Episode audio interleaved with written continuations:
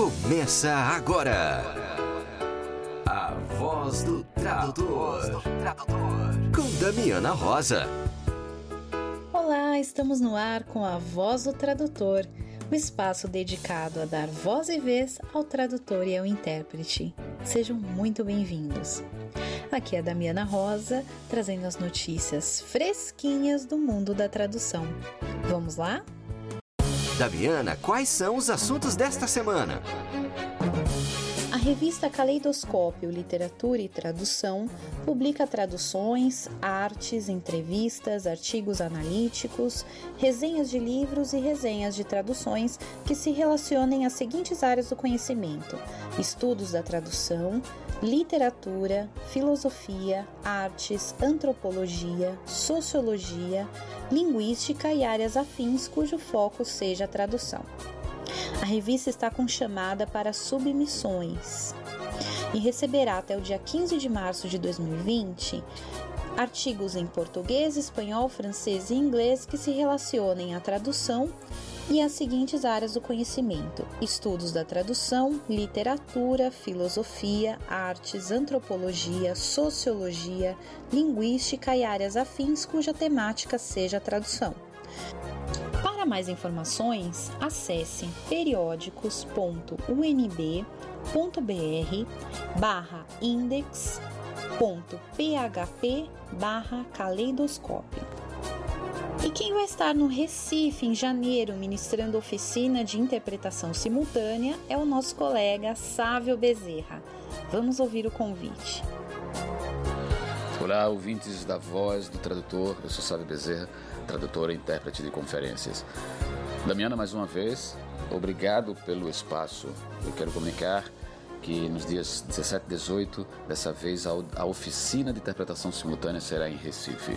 Depois de algumas edições em São Paulo, em Brasília, outras edições em Fortaleza, estamos voltando para Recife.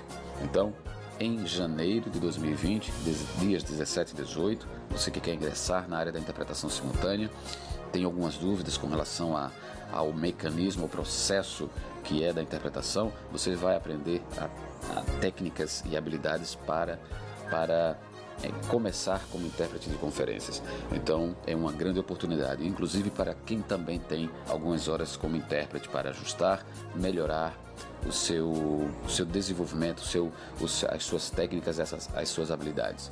Então, pelo telefone, que é o WhatsApp 81996125040, você entra em contato e eu te passo todas as informações que forem necessárias. Um abraço, mais uma vez aqui, dias 17 e 18, em Recife, oficina de interpretação simultânea, cabine ITC. Um grande abraço. Agora vamos ouvir a nossa colega lá de Minas Gerais, Ana Elisa Ribeiro, que tem uma dica para você entrar em 2020 mais organizado. Oi, gente, eu queria convidar vocês para o lançamento do Planner 2020. Planner, para quem não sabe, é, é um, entre uma agenda e um calendário deve ter mais de uma década que eu uso o Planner e tenho uma dificuldade muito grande de encontrá-los aqui. Aí um dia eu resolvi dar uma cantada no pessoal da Impressões de Minas. Marquei o Alisson numa postagem de Facebook, brinquei com ele. Ah, por que, vocês não fazem um plano? E ele topou imediatamente. Fazemos. Só que a gente aproveitou para fazer outras coisas junto, né? Ah, vai fazer um negócio legal, não vamos fazer só um calendário. Então, em 2018, a gente fez o planner poético, que foi um planner com várias poetas, todas mulheres aqui de Minas. Em 2019, a gente fez o planner temático, com poetas, homens e mulheres, é, todos com poemas sobre o tempo. E agora, em 2020, a gente faz com 13 artistas visuais. Meu planner é muito usado, dependo dele para viver. Ele fica uma bagunça no fim do ano e eu morro de alegria. O legal, como ele é um trabalho de arte, de, de literatura, a gente acaba guardando o planner. Então, eu tenho aqui um planner lindíssimo com ilustração da Adriana Leão, com poema do Renato Negrão e assim vai. Eu vou ler para vocês aqui os artistas visuais. A capa é do André Araújo, que é um cara que trabalha o trabalho dele é maravilhoso, muito expressivo. Ele mandou pra gente uma xilogravura dele a Marilda Castanha, a Mariângela Haddad, a Cláudia Jussan, a Lívia Arnaud, a Adriana Leão e a Júlia Panadés, Nelson Cruz, o Alisson Gontijo, o Alexandre Júnior, o Binho Barreto, o Maurício Manzo, Flávio Fargas e André Araújo. Cada um tem um estilo, tem um traço, tem um jeito de fazer, tem os materiais de preferência, tem os temas e vai ser lindo. O tratamento vai ser a partir das 11 da manhã, a gente deve ficar lá até mais ou menos umas duas horas. No Guaja, que é lá no alto da Afonso Pena, quase na contorno, um espaço lindíssimo. Espero vocês lá, os artistas vão estar lá, vai ser muito legal. É muito bacana para usar e muito bacana para dar de presente.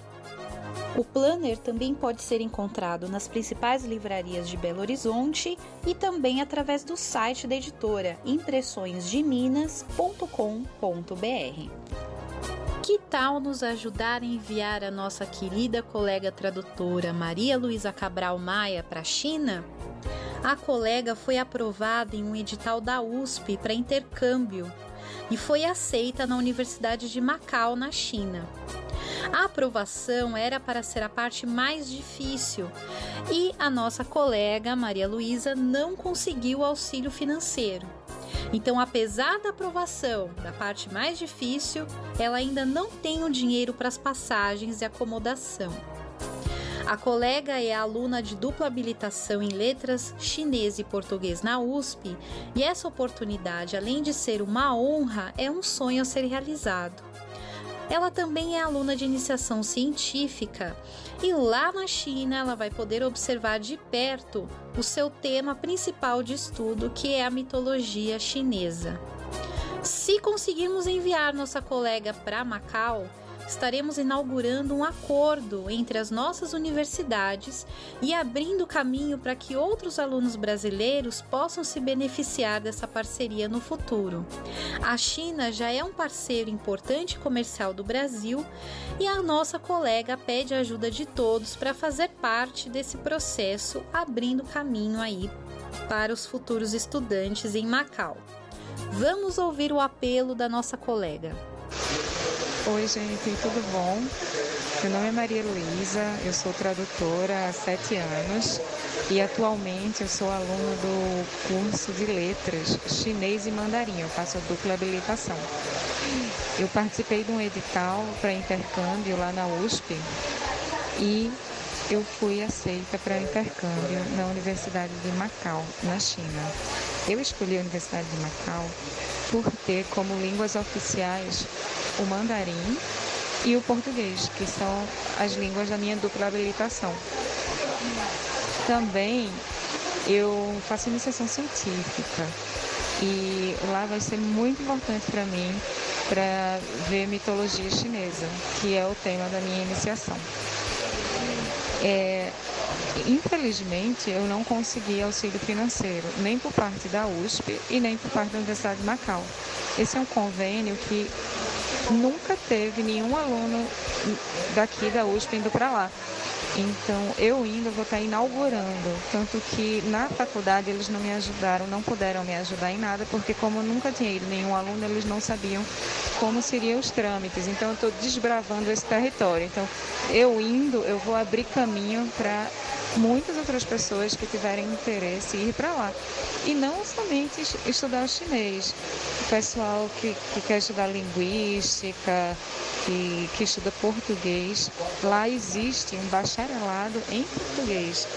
Isso é, é, muito legal, né? A gente tem que lembrar que Macau foi colônia de Portugal e somente recentemente ele foi devolvido à China, né? Ele foi colônia de Portugal desde 1500 e pouco, não lembro exatamente. Então é muito importante esse intercâmbio entre as nossas universidades. A Universidade de São Paulo é a única que tem o bacharelado e licenciatura em chinês na América Latina. Então imagina, é muito bom esse intercâmbio. Isso vai abrir caminho para muita gente. Muita gente vai poder se beneficiar indo para lá. E eu estou pedindo a ajuda de vocês para isso. Eu eu só recebi a carta na segunda-feira passada, foi realmente muito em cima. Isso me deixou com menos de um mês para preparar tudo, foi realmente em cima da hora. Mas, eu sou brasileira e não desisto nunca, eu não vou desistir sem nem tentar, né? Então, estou aqui tentando e preciso da ajuda de vocês. Quem puder me ajudar a ir para a China, me mandar para a China, todo mundo sai ganhando. Se você gostar de mim, me ajuda. E se você não me gostar, me manda-se embora para a China que eu vou com o maior prazer. Um beijo para todos. Então, bora mandar a Malu para a China? Acesse vaquinha.com.br barra vaquinha com QUI barra me mande para a China. Você pode ajudar a colega com qualquer valor. Participe! Que tal uma pausa para o café? Na voz do tradutor, entrevista. Então, entrando em clima de férias, estamos com entrevistas especiais na voz do tradutor. E não deixaríamos de conversar com Ana Beatriz Braga de Nuti, que está aqui na linha para conversar com a gente e acredito que a história dela vai inspirar muitos ouvintes que estão iniciando na carreira. Ana Beatriz, boa noite, seja bem-vinda à Voz do Tradutor. Boa noite, Damiana. Eu vou até fazer um adendo aí que você disse. Não é exatamente época de férias, porque tradutor não tem férias. É época de festas. É, é época de férias das pessoas normais, porque tradutor Isso, não tem férias, tradutor não tem feriado, né? Eu brinco que tradutor é aquele ser que ele vai traduzir quando dá meia-noite, ele vai lá, deseja feliz Natal para a família e volta para o computador, não é mesmo, Ana Beatriz? Sim, isso acontece muito. Então, sei quando a gente se programa e a gente consegue fazer isso só depois de um tempo de carreira. Mas tem compensações. Às vezes você tem uma quarta-feira que você pode ir à praia, você não tem nada.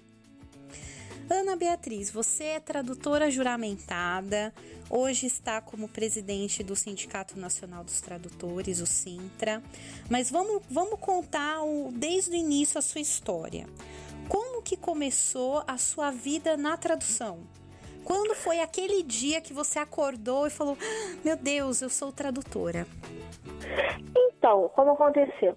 Eu sempre gostei muito de literatura e quando estava lendo, às vezes eu pensava como é que. Porque eu falei inglês e francês mais ou menos cedo, no início da adolescência, eu já falava.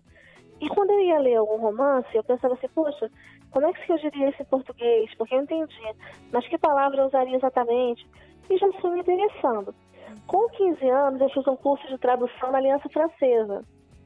Fiz esse curso de um ano, achei muito interessante e pensava, talvez um dia, aquela fase que a gente está escolhendo ainda a profissão, né? Quando eu estava na faculdade, que não, é, não existia graduação de tradução, é, eu fiquei muito na dúvida se eu fazia letras, que me interessava muito, ou filosofia, que também me interessava. Acabei fazendo filosofia. Mas durante a graduação eu comecei a fazer algumas traduções. Em 95, eu lembro que eu decidi mesmo que eu queria traduzir. Aí eu joguei no Yahoo, na época não era nem Google, agência de tradução. E comecei em agência como tantas pessoas, né? Eu tive a sorte de pegar uma agência que era pequena. Era de uma moça em São Paulo, uma moça jovem. Chamava-se Andréia, não sei o quê. É, a tradução era Job Translation, já fechou, não existe mais. E ela me dava feedback. E foi muito bom para mim ter começado assim com ela. Muito legal. E, e você já começou trabalhando com francês? Francês e inglês e as traduções que ela me dava geralmente eram técnicas, eram de engenharia, imagina. Tá. Mas e nisso você estava fazendo a faculdade ou você já tinha terminado a faculdade de filosofia? Não, foi durante a faculdade mesmo, mas eu fazia tradução assim esporadicamente. Aparecia uma tradução, daqui a três meses aparecia outra. E aí, se formou, terminou a faculdade, filósofa? Pois é, não me animei para seguir essa carreira acadêmica e já estava fazendo mais traduções. Apareceu um concurso de tradutora juramentada, eu fiz, passei. Que Fiquei até surpresa. Foi? foi em, olha só, 99. 99. O pessoal sempre. Foi em 99. O pessoal tenta marcar as datas, os cursos de tradutor juramentado, porque como demora, para calcular o tempo que sai um concurso próximo. demora, mas o que acontece é o seguinte: demora sim e não, porque eles são organizados pelos estados, né? Mas, é, digamos, é, a, a cada, cada, estado vai tendo, né? Então, há muito tempo não tem em São Paulo, hum. mas é, em Aracaju, por exemplo, teve há quatro anos, entendeu? É, vai tendo assim. E as pessoas de outros estados também fazem.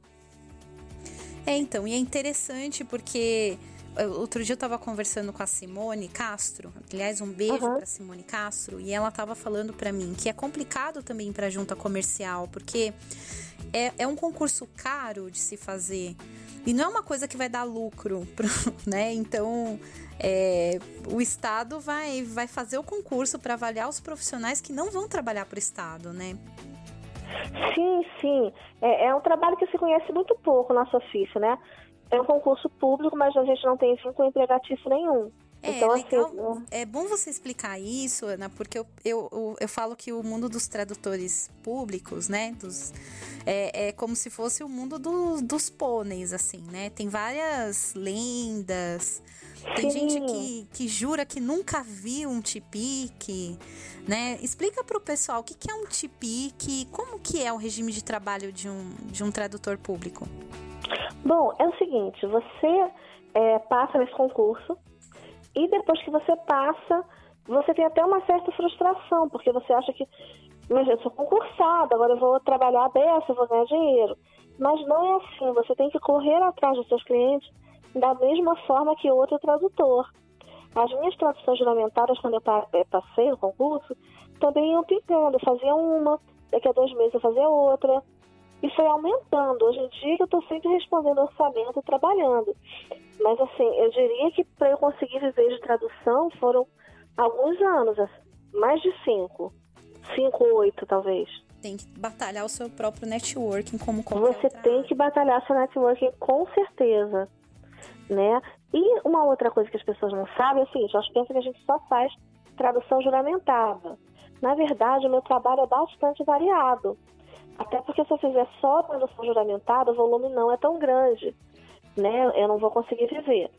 E, por exemplo, coisas que eu traduzi no passado, que não foram juramentadas, né? Fiz bastante juramentada, mas traduzi um site de turismo, é, traduzi um livro, é, um livro sobre música, não foi nem nada jurídico, traduzi alguns materiais de engenharia também, muitas coisas diferentes. É, o legal da nossa profissão é que a gente não tem rotina, né, Ana Beatriz? É, às vezes as pessoas pensam que o tradutor tem aquela vida monótona, pacata. No meu caso, por exemplo, nem tanto. Tem algumas aventuras, é, é, posso contar uma delas que eu gosto muito. A Marinha do Brasil comprou um navio é, da França. E esse navio tinha uns manuais enormes, assim. Eu sei que me pediram para fazer o orçamento, eu pedi para eles mandarem o manual escaneado. Eles disseram que era impossível escanear aquele volume que eu fosse lá. Cheguei lá, o manual era uma sala cheia de estantes. Eles disseram: essa biblioteca é o manual. Enfim, não deu nem para fazer orçamento daquilo, né? O que eu falei para eles: olha, isso é um trabalho de 10 anos para uma equipe de 15 pessoas. Aí eles resolveram chamar uns engenheiros para testar consultoria. Esses engenheiros vieram. E era muito interessante. O primeiro dia, eu passei no navio junto com o marinheiro correndo o navio todo, tentando entender que máquina servia para quê. E a gente entrava nas caldeiras, na, na, casa de máquinas, e eu interpretava. Muito interessante, aprendi muito. Nossa, é muito variado. Já, já fiquei aqui viajando, te imaginando correndo dentro do navio, perguntando tudo. pois é, o tradutor é um bicho curioso, né? Agora, vem cá, você prestou o concurso, assumiu em 99, né? Como... Isso. Não, não, eu prestei o concurso, que eu prestei em São Paulo. E aí eu, eu transferi o título para o Rio. Eu não pude trabalhar antes de transferir o título. É, transferi em 2001, no meio de 2001. Tá. E comecei a trabalhar. E como é que foi essa experiência de pegar os primeiros trabalhos? Porque o pessoal fala que não tem muito um treinamento, né?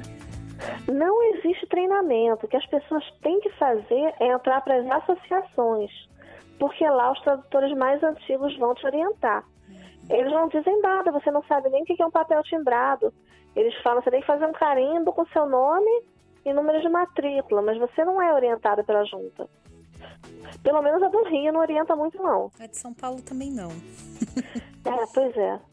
é. Então, porque é interessante, a gente imagina que vocês fazem né, um curso e tal. Não, a gente tem que entender muito de tradução jurídica para poder passar. Mas é, isso parte de nós, né? Depois que a gente passa, ninguém diz nada pra gente, não. Mas é um concurso muito difícil. É um concurso difícil porque tem a prova escrita e a prova oral, né? É, o que, que eu diria? É uma bobagem esse tipo de concurso você falar assim: ah, estou estudando para o concurso de tradução juramentada. Quem passa não é quem vai estudar para esse concurso, é aquela pessoa que já trabalha naquela área há uns anos. Então, por exemplo, é, eu, antes de prestar o concurso, né, eu traduzia já artigos para serem publicados lá fora. Às vezes, um advogado aqui ele quer escrever um artigo ou uma tese, uma dissertação para ser publicado nos Estados Unidos, na Inglaterra, na França. E isso pode ser, perfeitamente ser feito por um tradutor que não é juramentado. Mas você tem que pesquisar e entender de direito.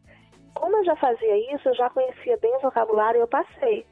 É, então, porque tem aquela coisa também que quando começa o boato de que vai ter concurso, todo mundo sai correndo, estudar como desesperado para passar o concurso. E aí a gente sabe de história de tradutores que não passaram na primeira vez, né? No seu caso, você passou pela primeira vez que você prestou, Olha, mas você já tinha uma eu... experiência, né? Eu já tinha experiência. De francês eu passei pela primeira vez. O de inglês eu fiz duas vezes. Tá. Mas você tinha mais experiência com o francês? No começo, sim. Aí depois eu fiquei trabalhando num escritório é, como tradutora, né? In-house mesmo. E até porque eu queria fazer esse concurso algum dia também. E isso me ajudou. Trabalhei pouco tempo, menos de seis meses, cinco meses. Mas eu traduzi o dia inteiro contratos é, do inglês, correspondência jurídica. E, e passei. Legal, legal. Depois eu fiz novamente passei.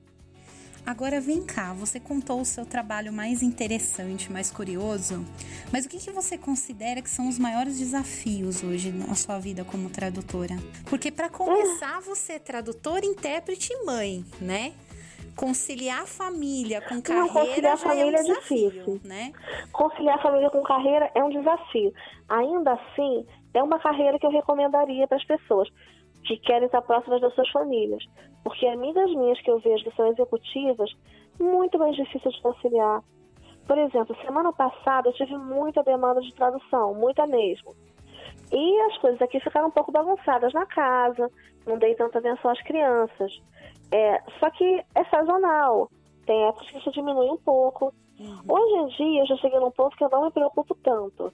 O que acontece é o seguinte, quando a, as traduções diminuem, eu sei que depois elas vão voltar, e aí eu aproveito aquele momento, né? Para resolver pendências que eu tenho em casa, para fazer coisas que eu quero fazer com meus filhos, atividades, ou atividades para mim, e depois elas voltam. Eu diria que o desafio da tradução hoje em dia, para mim, você vai morrer de rir, é a lei de Murphy. Porque em todos os sentidos. O que acontece? Eu marco uma viagem, Aí aparecem milhares de trabalhos interessantes e bem pagos. É muito engraçado. É sempre assim. É sempre assim. Eu diria que isso é um desafio para mim. É bem complicado, mas o grande desafio é eu manter o que eu planejei. Falar, não, mas eu marquei isso com a minha família, eu vou. Mas qual foi o seu maior desafio, assim, quando você estava com um filho pequeno e, tinha uma demanda alta de trabalho? Você chegou a ter esse impasse de, meu Deus, e agora? O que, que eu faço? Até hoje eu tenho, porque o meu filho menor tem três anos. Ah, ele é pequenininho ainda. Ele é muito pequeno. Veja só, tem um filho de oito, um filho de três. Meu marido, a mãe do meu marido, que mora conosco, que tem Alzheimer.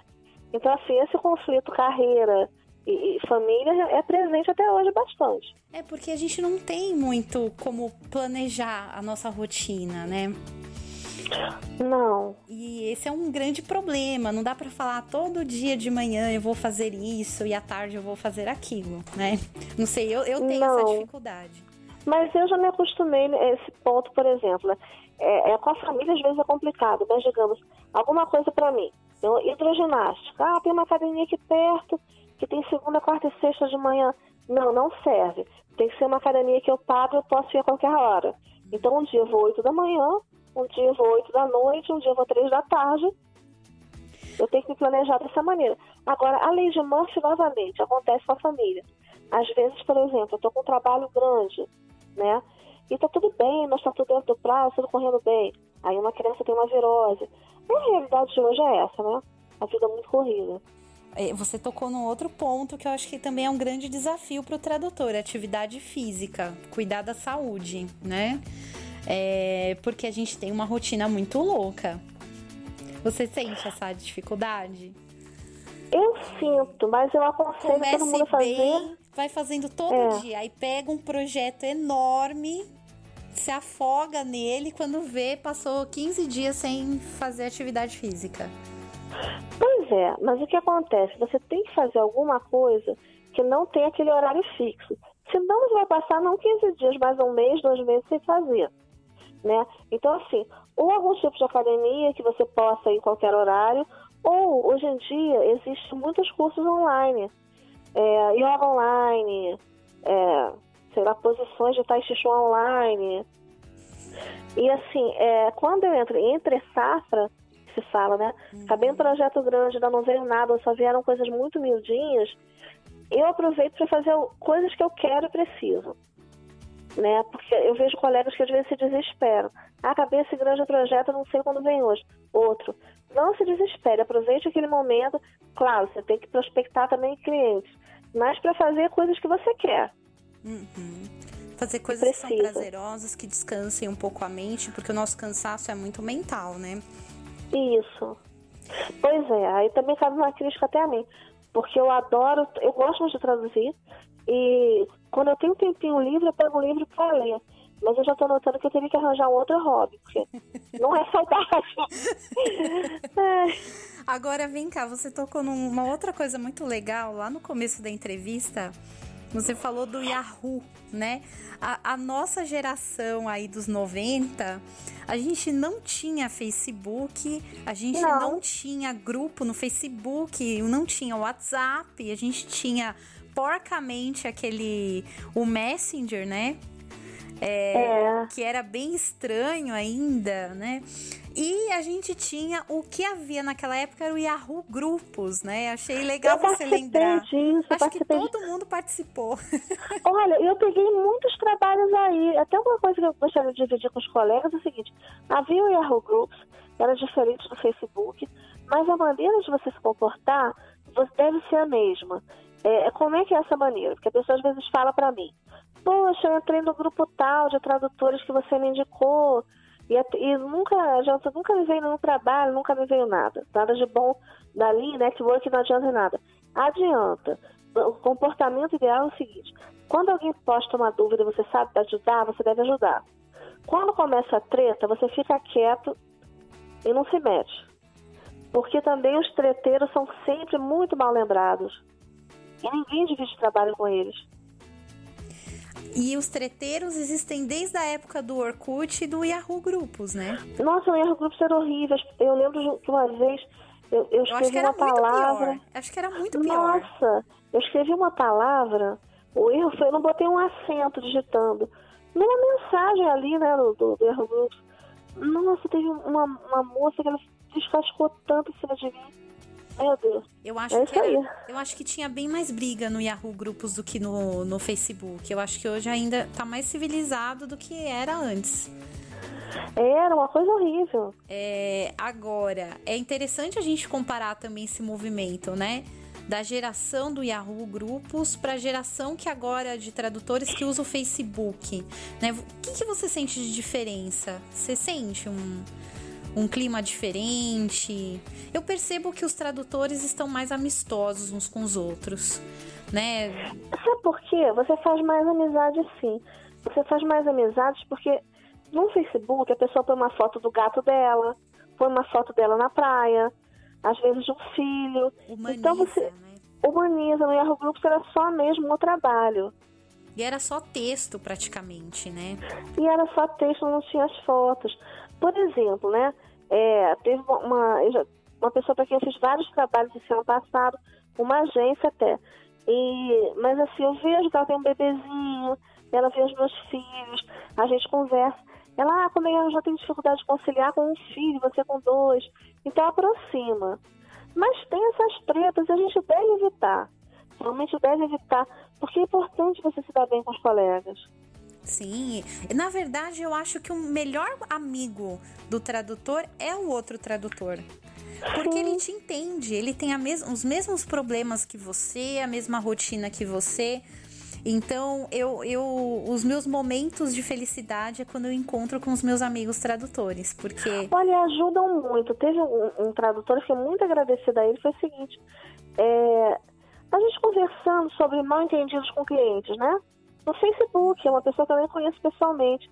Ele falou assim, olha, eu vou te mandar o meu e-mail padrão. Ele mandou um e-mail padrão tão completinho, eu uso esse e-mail até hoje. Isso tem alguns anos. Não, não muitos não, deve ter uns três anos assim. Desde que eu comecei a usar esse e-mail dele, esse padrão que ele dá, eu comecei a fechar muito mais projetos. Porque é tão detalhado. Até a hora que você vai entregar. Então são tantos dias úteis a ter, não sei o que, a ser entregue às 15 horas do dia tal. Legal. E ali o cliente já está amarrado, parece um contratinho, entendeu? 50% antes, 50% no ato do recebimento. Não, é fantástico. Eu acho que é, são grandes professores e é muito bom a gente ter esses encontros, a gente se, conhe se conhecer pessoalmente, né? É muito bom. Eu acho que faz parte, é importante, eu estou falando como Sintra, mas enfim, em relação às outras associações também. É bacana fazer parte de uma associação. É bacana os eventos organizados pelas associações, trocar cartãozinho, conhecer as pessoas. É muito importante isso. Porque o seu trabalho não é só, o seu trabalho como tradutor e intérprete não é só traduzir ou interpretar. Você tem que prospectar, você tem que conhecer pessoas novas, você tem que estar é, é, tá conhecido no mercado, entre os seus pares. As pessoas se indicam, até por causa da lei de Murphy. Ela muitas vezes é, é, funciona a nosso favor. Porque pelo seguinte, é, digamos assim, às vezes eu gostaria de mais traduções aquele mês e tenho poucas. Chega um mês que eu tenho mais traduções do que eu consigo dar conta. Eu já repasso para aqueles meus amigos ou colegas. Sim, sim. E eles para mim. isso. É, e a gente e é muito bom isso, né? A gente vê o colega como um companheiro de trabalho, não como um concorrente, né? Não, com certeza. Eu tenho uma colega muito querida. Ela falou agora para mim que ela vai viajar do dia. Ela já parou de aceitar trabalho, que já está se organizando. E só volta dia 16 de janeiro. Então ela está passando tudo para mim. É, dessa época, né? E ela sabe que eu sou uma pessoa de confiança, que eu não vou, por exemplo, é, é, empresas que ela costuma traduzir, eu não vou virar para eles, ah, não, olha só, então você fez comigo, gostou, eu faço tantos centavos abaixo dela. Ela, por isso que ela passa para mim, porque ela sabe que eu jamais farei isso. E da mesma forma, você também confia nela e pode fazer o mesmo, né? Sim, sim. Agora vamos lá, vamos. A gente ouviu aí a sua história, né, dentro da carreira. Agora, como que o Sintra apareceu na vida de Ana Beatriz? Pois é, é o Sintra. É, eu, o que acontece?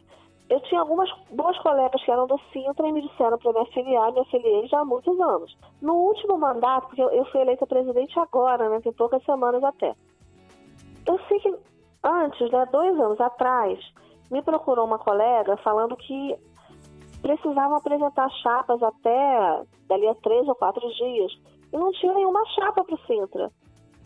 Aí eu falei, gente, mas como assim? Porque o Sintra é importante, ele é uma referência, né? É, tem aquela famosa lista de, valores de referência, que as pessoas, uns gostam, outros não gostam, mas o fato é que quando aquilo cai do ar, o site, o site recebe ele falando o dia inteiro. Porque gostando ou não gostando é uma referência. É uma referência. Mas, é, mas enfim, aí essa minha amiga falou, poxa, é, você podia participar da chapa, me convidou. Eu falei, tudo bem, aí me botaram de vice-presidente. E eu gostei. A presidente foi Luísa Lamas, que é minha amiga há muitos anos. A gente Aliás, se dá super ó, bem. Luísa Lamas, queremos você aqui na Voz do Tradutor, hein? Já fica o convite aí para uma entrevista. E ela fala muito bem, porque ela é intérprete, fala muito bem. É, ela, eu vou, eu vou colocar a pilha, ela vai fazer a entrevista. Ela, é, ela já apareceu aqui no, no Dia das Mulheres, ela mandou uma mensagem linda aqui na voz do tradutor, parabenizando as tradutoras intérpretes mulheres. O pessoal ficou emocionado com a mensagem dela. De vez em quando ela, ela, ela vem aqui. pois é, e aí ela me chamou, aí eu fui participar como vice dela, a gente se dá muito bem trabalhando. E ficamos com vontade de movimentar mais as coisas, até que a gente organizou umas palestras. O Sintra nunca tinha feito isso, né? A gente é, ressuscitou a festa anual do Sintra que já há bastante tempo não tinha também. Aliás, nós e... de São Paulo ficamos babando naquelas fotos, com aquela praia maravilhosa, né? Eu, eu fiquei toda emocionada vendo os meus colegas aí felizes, né? Uma coisa tão importante, eu acho, para resgatar esse, esse companheirismo, essa. É, a gente se enxergar como uma categoria, né? Sim, olha, e por mais que assim, a maioria das pessoas da chapa sejam do Rio, né, a sede também seja no Rio, eu estou pensando em fazer um rodízio assim de cidades, sabe? Fazer alguma coisa é, em São Paulo, em Minas, em cada estado, né? Cada um no estado, mantendo também aqui do Rio de Janeiro, claro, que a gente tem que integrar. Sim, aqui em São Paulo teve, né, parceria sim, Traptrad, Traduza, Proft. Sim, porque o sindicato é nacional, foi a gente um tem que integrar almoço, realmente. Foi um almoço muito legal, até quem tiver curiosidade, tem programa especial da Voz do Tradutor nesse almoço. Né? É, sim, é, a gente agora procura legal. transmitir, a gente procura transmitir online as palestras, as assembleias também, para que todos possam participar. É importante, eu lembro a primeira vez que vocês transmitiram foi pelo Facebook. Eu nunca vou esquecer. Eu foi fiquei... aquela qualidade mais ou menos, né? Eu fiquei muito emocionada quando eu vi, porque eu nunca vi um sindicato fazer isso né? Assembleia aberta ao vivo ali e eu eu tava trabalhando, né, para variar um pouco, e aí eu deixei lá rolando e fui ouvindo e foi muito legal, porque a gente se sente fazendo parte. Eu acho que foi uma uma coisa muito legal que vocês fizeram. Sim, sim. E as pessoas têm que ver. O Sintra, ele oferece é, ajuda em diversos momentos, por exemplo. A gente tem consultoria jurídica gratuita para os associados. Se você tem um problema com o cliente, é, assessoria contábil, se você tem dúvida, o que, que eu vou fazer agora? Como é que eu vou passar uma nota? A gente tem um contador que responde. Então, assim, convidamos realmente as pessoas a virem participar. É, eu falo até que é importante porque se a gente tem poucos, poucas pessoas afiliadas, eu falo que o, o a, a sociedade ela vê só os números, né? Então, se temos 300 afiliados no Sintra, para a sociedade são 300 tradutores no Brasil. Né? Sim, as pessoas reclamam de muita coisa, por exemplo, nem tem consenso entre os tradutores em relação a isso. Mas a gente chegou a mandar uma correspondência para o governo em relação a MEI, porque muitos pedem a inclusão, né? Sim. Mas o governo nos vê como 300 pessoas. E, e, as, e os, muitas vezes os tradutores dizem, mas o Sintra não faz nada. O Sintra faz muito para um sindicato que só conta com 300 pessoas. Sim. Se a gente contasse com 3 mil pessoas ou com 30 mil pessoas, porque é é. É complicado também o abaixo assinado online, porque a maior parte dessas plataformas permite que você vote mais do que uma vez. Então já tira a seriedade do abaixo assinado, né? Não é a mesma coisa do que ir uma categoria lá reclamar um direito, né? Verdade. Então, ó aí, ouvinte, fica a dica, entra lá no site do Sintra, Sindicato Nacional dos Tradutores, dá uma fuçada lá, pensa direitinho em como se afiliar, porque é importante, a gente precisa se unir mais e se enxergar mais como categoria, né? A gente teve alguns ganhos, mas eu fico preocupada quando o tradutor se fecha na sua área. Ah, eu sou tradutor técnico, só falo com tradutor técnico. Ah, eu sou é, tradutor audiovisual, só falo com tradutor audiovisual. Porque a gente perde muito como categoria, né? Não, se empobrece demais. Até humanamente, eu diria. É, então, e, e, a gente tem que enxergar que, por exemplo, se a gente compara com outras, outras organizações, como por exemplo dos advogados, eles não separam em caixinhas. Todos são não, advogados. Você vai né? num, dermatologista, ele vai saber te indicar um, um clínico geral, um cardiologista. Eu acho que o, o Sintra é, é quer agregar mais é, o país, sair desse eixo Rio, São Paulo, Brasília. Uhum. Quer dizer, e, e, capitais, né? A gente quer chegar nas outras, outros estados e no interior. Tem muito tradutor no interior, mas muito mesmo. Porque hoje em dia você com computador e internet, você trabalha numa cidadezinha, qualquer lugar que você quiser, uma cidade mínima. Então a gente tem que sair desse eixo das grandes capitais e chegar nesses tradutores.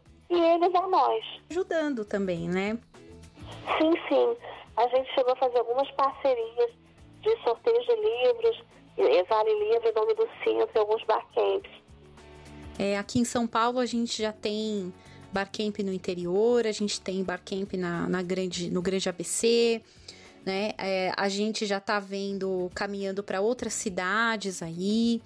Então, acho que é importante também a gente sair da zona de conforto, né? Aquela coisa de ficar reclamando.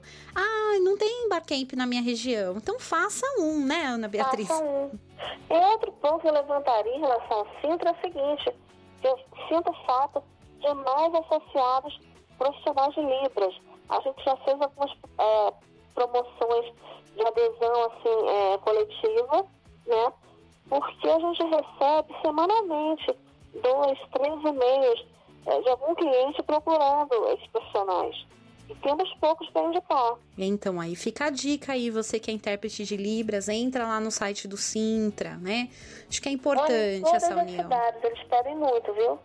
Então, eu acho, eu acho que o grande, assim, é, foi muito importante a questão aqui em São Bernardo da sessão solene do Dia do Tradutor e do Intérprete, exatamente por isso por a gente colocar ali junto, né, o tradutor técnico com o tradutor literário, com o intérprete de libras, com o intérprete de conferências, né? É, sentados uns aos lado, ao, do lado do outro, né? Um do lado do outro e se olhando como uma categoria, né? Sim, foi uma cerimônia maravilhosa. E toda interpretada em libras. Dois profissionais ali se revezando, né? Foi muito bonito. E, e assim, a questão das línguas indígenas, né? Aquele tradutor Robson Miguel, ele é intérprete das línguas indígenas. Foi, foi muito bonita a cerimônia, realmente. É, então a gente tem que brigar por essas coisas, né, Ana Beatriz? É, sim, acho, acho que é o grande desafio aí que você tem à frente do, do Sintra. Isso. Né? E vamos apoiar a Ana Beatriz, né? Porque um sindicato nos faz com uma pessoa só. Então, se você tem sugestões, né? Quem tá ouvindo aí tem sugestões para o sindicato, tem dúvidas, como é que faz? Tem um contato claro, do Sintra? abertas. Procura lá, vocês vão ver o site, tem e-mail. Eu sou uma pessoa de fácil acesso também, dá para me encontrar. Então, ó, entra lá no site, no site do Sintra tem um e-mail de contato, manda lá sua sugestão, mande as suas ideias, né? Porque um sindicato não faz com, não se faz com uma pessoa só, né?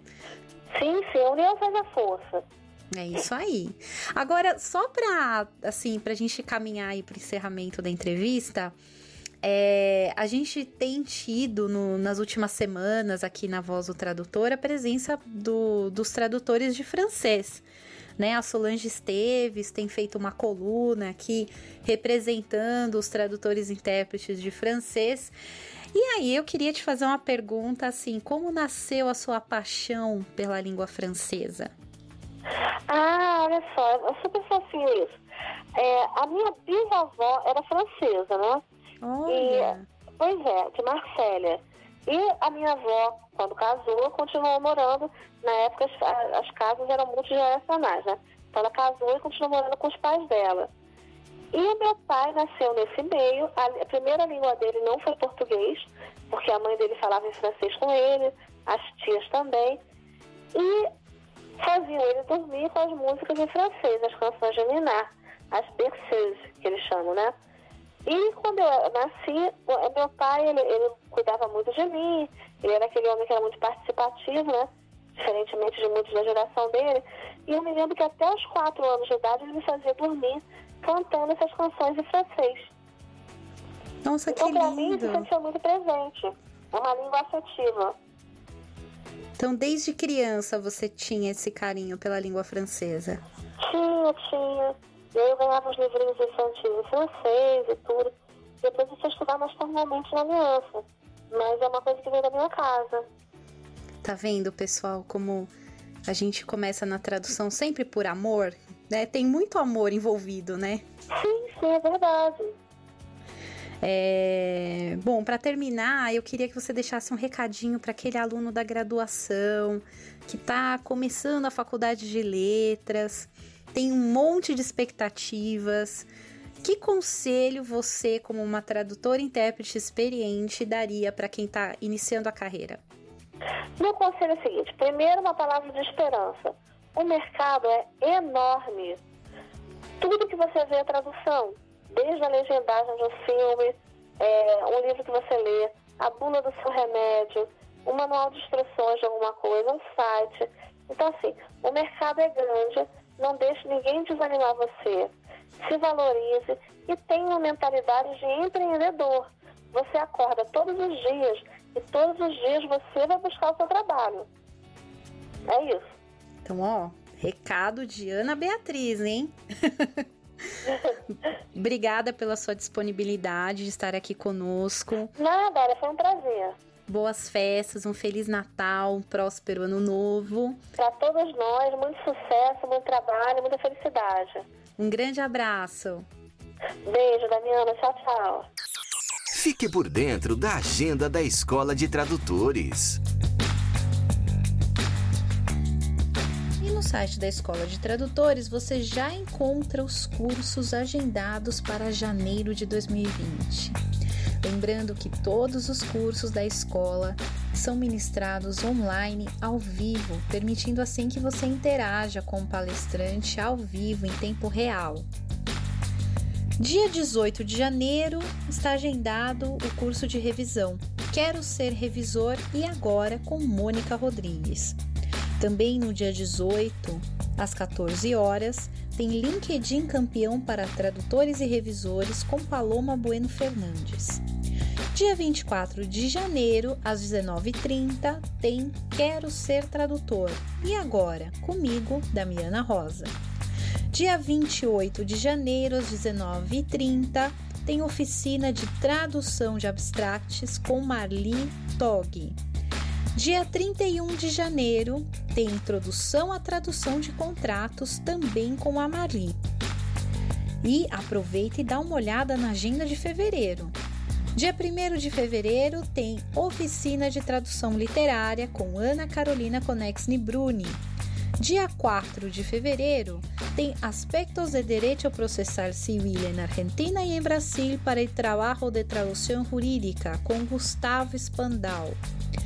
11 de fevereiro começa a Arte de Legendar, curso teórico e prático comigo, Damiana Rosa. Dia 15 de fevereiro tem Mercado de Revisão Primeiros Passos com Mônica Rodrigues. Dia 25 de fevereiro é a vez dela, Carol Pimentel, com a sua oficina Mercado de Tradução de Quadrinhos. Dia 29 de fevereiro, também com Carol Pimentel, oficina de tradução de quadrinhos. Agora, março, nós já temos três cursos agendados. Oficina de WordFest com Reginaldo Francisco no dia 7 de março. Oficina de tradução de quadrinhos avançado com Carol Pimentel no dia 14 de março. E sinais de revisão com a Mônica Rodrigues no dia 21 de março. Então não tem desculpa, as datas estão com antecedência. Aproveita e garante a sua inscrição lá no nosso site www.escoladetradutores.com.br. Você tem uma notícia interessante para compartilhar com seus colegas tradutores e intérpretes? Envie um áudio para o nosso WhatsApp 11 99472 9914, repetindo 11 99472 9914. E nos encontramos no próximo sábado. Afinal, aqui é o espaço onde o tradutor e o intérprete têm voz e têm vez. Até mais! Você acabou de ouvir a voz do tradutor. Na semana que vem tem mais, com a tradutora, intérprete e professora Damiana Rosa.